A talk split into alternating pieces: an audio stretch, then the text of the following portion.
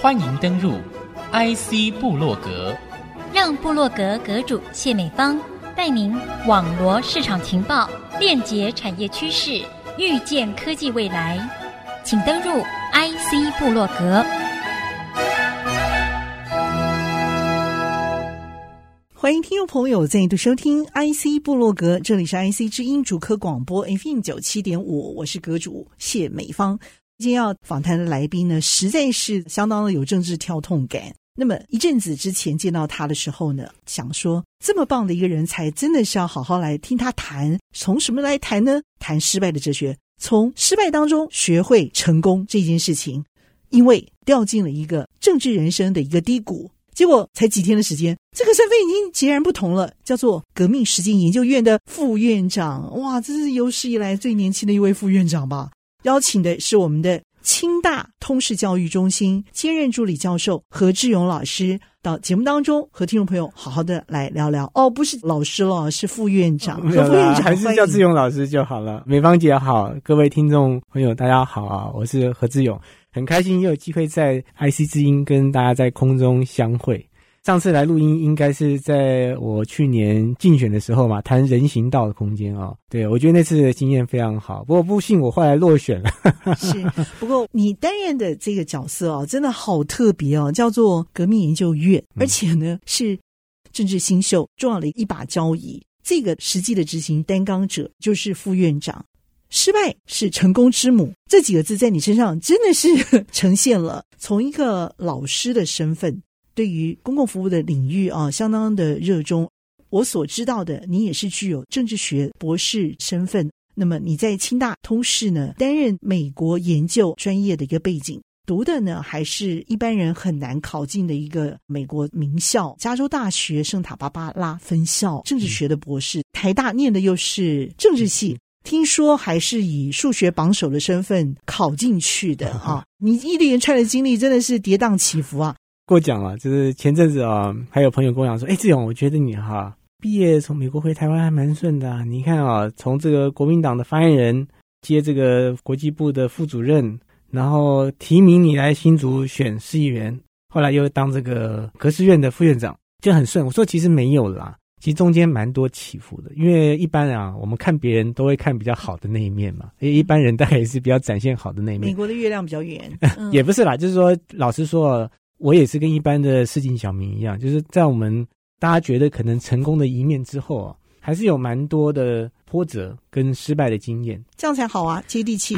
对呀、啊，就是说 我们怎么样把这个失败的经验汲取，然后想办法啊，让自己蹲低，然后可以跳高。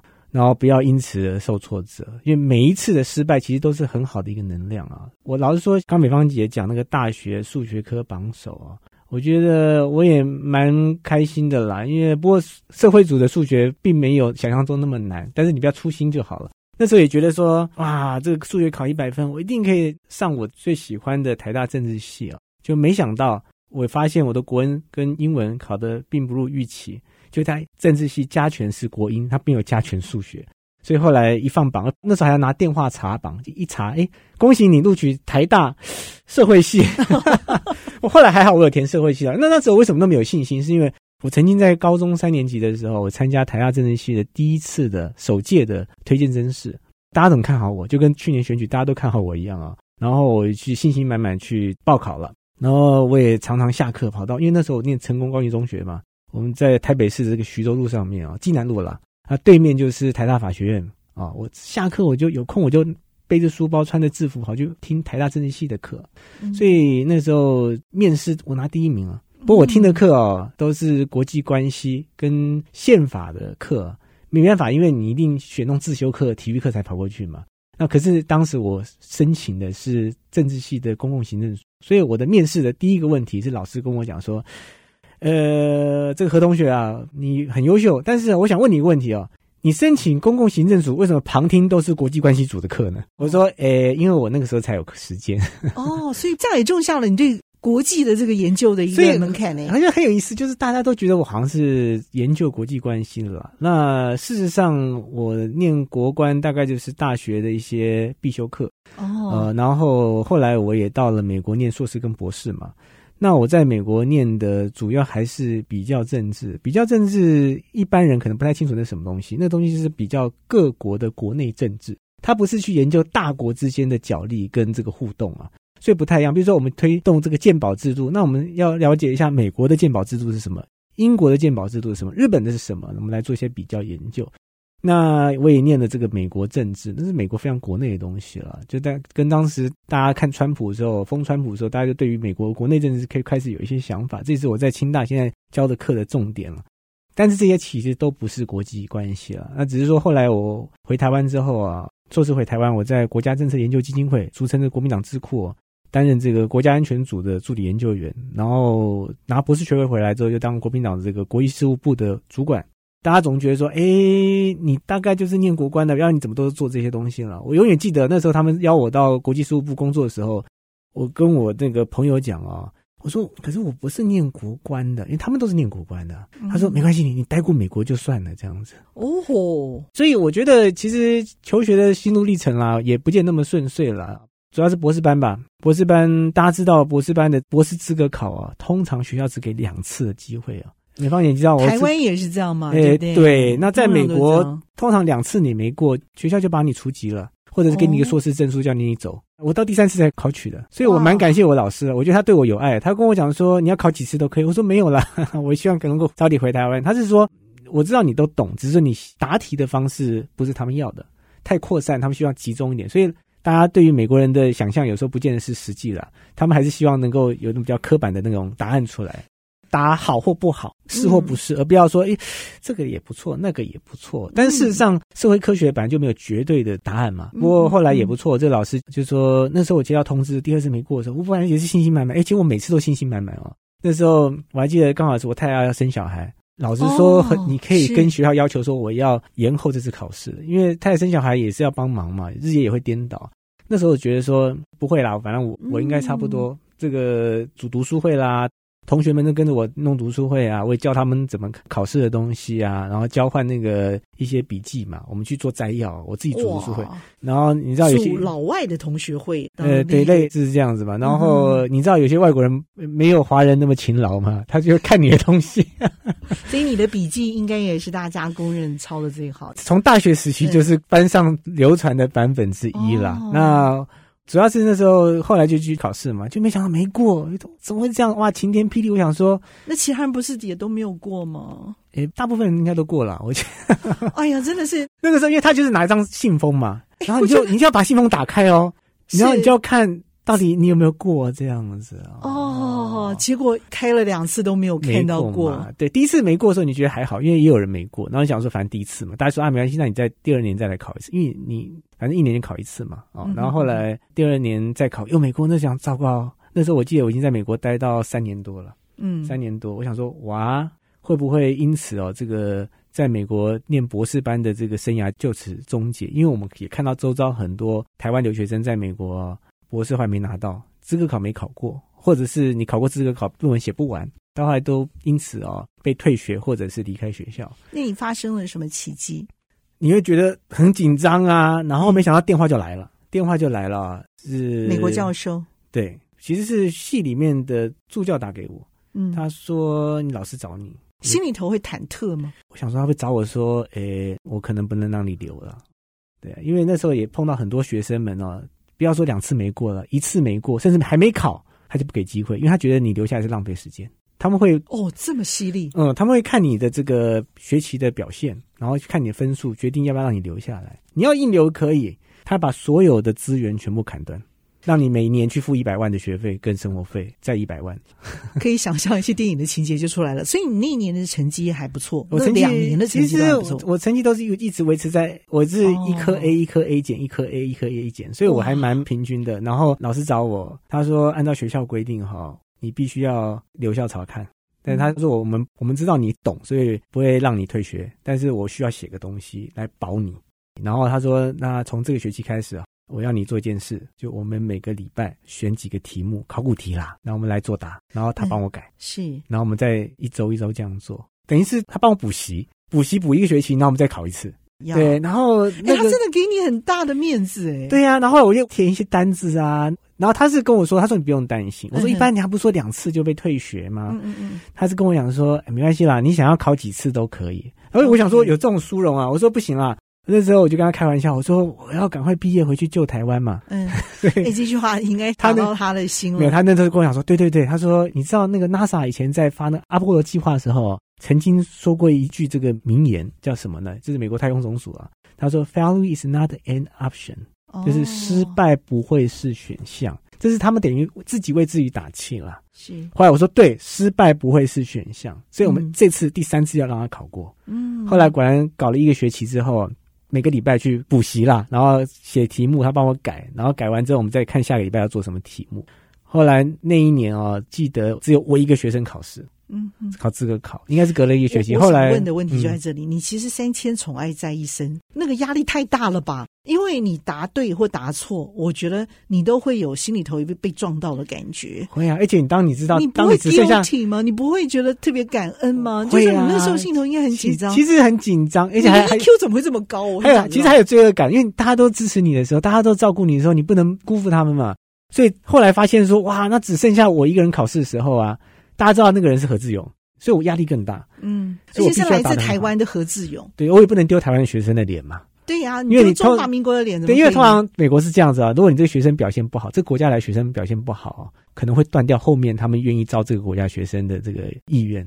后来当然就是真的是很用心，然后按照他们想要的方式来作答。对，那那个时候真的是那个学期我真的是毛起来，因为老实说那个学期还蛮不容易的，是因为。我记得我回去考试的时候，那时候我儿子刚好出生没多久，他们就搬回台湾啊。那我太太要回来上班，哎呦，我一个人那时候在面对考试，然后一个人回到那个宿舍，我们的宿舍是那种公寓式两层楼的，不大，旧旧房子。可是你知道吗？你一个人在里面，然后你的家人都不在。对啊，空荡。然后看到婴儿床还在那边，然后你想说，这考试一定要过。嗯，不过的话，怎么对得起？对呀，也也也对不起自己啦，然后对不起家人嘛，对不起老师嘛。后来真的就是一百万的学费又在等着你。对，又在想家人。其实有时候晚上会自己流眼泪的。嗯，其实会的。然后后来只好咬着牙了，就把它撑过去了。我们也要先休息片刻，稍后再回到节目的下半段，和听众朋友继续来谈经营的精彩方案，以及我们还有面对哪些未知的课题哦。稍后再回到节目上继续来分享。欢迎听众朋友再度回到 IC 部落格，邀请的是我们的清大通识教育中心兼任助理教授何志勇老师。所以你的 EQ 是在那段时间这样子累积起来的，对不对？嗯，面对失败的，其实蛮多经验的啦。包含那个时候台大政治系没有录取的时候，我也吓一跳。其实全班包括老师也吓一跳啊。我们还打电话到台大去问，因为你的口试是第一名嘛，第一名嘛，对不对？后来我们去问说为什么会是落榜，一查，哎，我第六名，总成绩第六名。他录取六个，那照理说我要录取啊！一看哦，我的那个小论文被死当，他给我五十八分。哦，那只要有一科，只要有一科被当，资格取消。哇！然后后来我们就我们就觉得说，咦，怎么会这样子呢？然后听说啦，后来我记得那时候成功高中辅导主任有帮我打电话到台大政治系去问，政治系回复是说，后来他们有意识到这个问题，然后有开会说未来啊。就把这个规则取消掉，就不会因为你一科没及格资格被取消。但是哈，从下一届开始，所以你还是落榜。对，后来去考联考，落榜之后马上面对就是应该是模拟考试。那是我有史以来在成功高中模拟考试排名最前面一次，我考了应该全班第三名，全校二十一名。我从来没有考过那么好的一次，这样逆势而上，反而整个被激发出来了。对啊，你知道飞机起飞是要逆风而行吗？我相信。对，所以你的成绩等于说意外的大爆发。对，老师还怕我想不开，打电话到家里来跟我沟通，那个打电话跟我妈妈讲。嗯嗯、所以你是一个乐观的一个人，有一半原因是因为环境塑造出来的，对不对？环境吧，因为你你面对这些东西，你得克服啊。嗯，就像我之前。回台湾之后啊，担任国民党的这个国际部的副主任兼国民党发言人，那也是史上应该是第一个跨跨单位可以这样兼发言人的啊。呃，其实做的也压力很大。我那时候做一年半的工作，我有三度都想离职啊。很多人觉得怎么可能？你那个工作工作那么这么好，那么好，大家听起来很好啊，嗯、然后光鲜亮丽啊，你又可以代表国民党参加那种外交酒会啊。那时候才几岁啊？我接任的时候是四十岁，所以我那时候还跟媒体开玩笑说：“哎，国民党还是很年轻啊，四十岁以下的年轻人占百分之三吗？以下是包含四十吗？”嗯、我说我就是那百分之三。嗯，那时候真的是意气风发啦。不过后来隔一年，我那时候就是跟那个革时院啊，当时的院长是罗世强啊，他邀我去骑脚踏车。罗志强嘛，对对，我们去骑脚踏车嘛，去弄公投连署，我们搞了三个礼拜啊，这个骑脚踏车环岛。我的四十一岁是在那边过的。嗯，当时他找我去骑脚踏车，我也很意外。为什么只找我嘞？不是说，我以为是个脚踏车队啊。第一个，我不是我不是革时院的干部。嗯。第二个，当时我也没有习惯骑脚踏车。我在美国骑脚踏车去上学了。所以那时候身份是国民党员，但也不是。没有，我是国民党国际部副主任。哦，已经是副主任了。OK。对啊，那那时候找我骑脚踏车，我也蛮讶异。一月份开始骑要出去嘛，我记得是过年前，然后十月份就跟我谈这个事情。嗯。我那时候说我脚有伤，因为我打棒球啊。脚受伤了，这个不太能够骑脚踏车，所以平常也会组团打棒球。他会打，就定期打。以前再疯一点，以前是每个礼拜打现在大概一个月打一两次比赛啦，不多啦。那竞选期间我也照打，这样，因为我觉得我们要就是做一个正常人啊，不是什么国民党队吧，而是不是不是我自己的，而且我在球队里面我从来不碰政治，也不谈政治。哦，不容易。对，因为我觉得分开来的，我觉得是分开来的。哎，我觉得在你身上有多重的角色，嗯。可以处理的这么平衡，甚至彼此的领域，因为其实一般不违和。为什么你做得到这样的事情？我觉得跟你的、嗯、呃人生的观点很持平，这件事情我觉得是有关的。工作就是工作，观点就是观点。嗯，对啊，嗯、我觉得。工作是兴趣，第一个这是最好的。嗯、那我对我来讲，我的工作就是兴趣。就像这次选举，我他也跟我讲说，哎、欸，他觉得我蛮享受。我说是啊，就是除了败选之外，我都还能够。你说你太太啊？对，他觉得我蛮享受这个过程，因为我觉得我们在做一件有意义的事情。他的观察我一定相信，而且他也觉得是我想做的事。我们也试了一次这样子。他问我说：“未来还要再选？”我说：“我们就看缘分呐、对不对？因为其实真的蛮好玩，因为你透过这样的机会跟社会大众推销一些你的想法，或者是你的政党代表的一些觉得还不错的这种价值，然后你用一些方式，不管用活动，然后媒体去包装，然后让大家更了解这些想法，进而认同。我觉得这是有成就感的。那你说不违和，是因为？”我觉得我做这些事情其实就是一个正常人，就像很多人工作，然后并不影响到，比如说他喜欢看电影啊、听音乐啊，那他也不会在看电影、听音乐的时候去把他工作扯进来嘛。很多人下班是不谈工作的啦。对对，那我觉得对我来讲，我下了班当然我会谈工作，但是因为我觉得那个可以跟私领域能切开就切开，就像我说打棒球，他就专心打棒球，嗯，因为我不想让打棒球、组棒球队这个事情变成有其他的目的性。我觉得政治哦有一个共通性，你不管是什么颜色的党派啊，嗯、你有什么样子不同的这个背景阶层，嗯、我觉得大家有一个共同的点，就是我要为公共领域来做服务，可能的缺失找出来，让大家能够共好。嗯、你当初为什么会想投入公共服务这个领域哦？像你哦，高分进入台大，得到这个政治学的博士学位，这么执着，而且。跟你现在担任的这个革时院的副院长，继续去培训党派人才去接棒，我觉得在你身上历练的背景，还有你是成功中学嘛，对不对？成功，成功是很多女中的期待，成功是属于我们每个人的，没错吧？哈，真的失败不是你的选项哎，你不论遇到在怎么样的一个低谷，或者说可能的失败，有办法把它搬回来。我觉得有一个很热的心在你里面，这跟你服务的公共领域可能是原因哎。其实哦，公共服务的这个领域很多，纠团打棒球也算是公共服务啊。就是啊，所以我觉得你做什么像什么。所以台北市第一个软式棒球协会其实是我成立的。那个团体从我大学到大概三十几岁的时候，我大概经营二十几年。然后后来因为内部有一些路线的关系啊，因为我人也出国了，所以后来我离开了当时我成立的这个棒球队，它是一个协会啊。其实我也觉得也蛮难过的。我本来以为我从此以后就不能打棒球。那时候我想做一些公益了，办一些小朋友的活动啊，或者是认养场地啊，花些这些精神资源去维持一个好的球场，让大家可以使用，我们自己也可以玩这样子。好像也快四十岁了吧？想说那会不会？我太太跟我讲说，是不是人到一定年纪就不能打棒球了？我说可能哦，就没想到那时候我到国民党服务的时候，很多记者朋友跟我讲说，哎，打球，我们一起来打球，我们毕业之后没打过球了。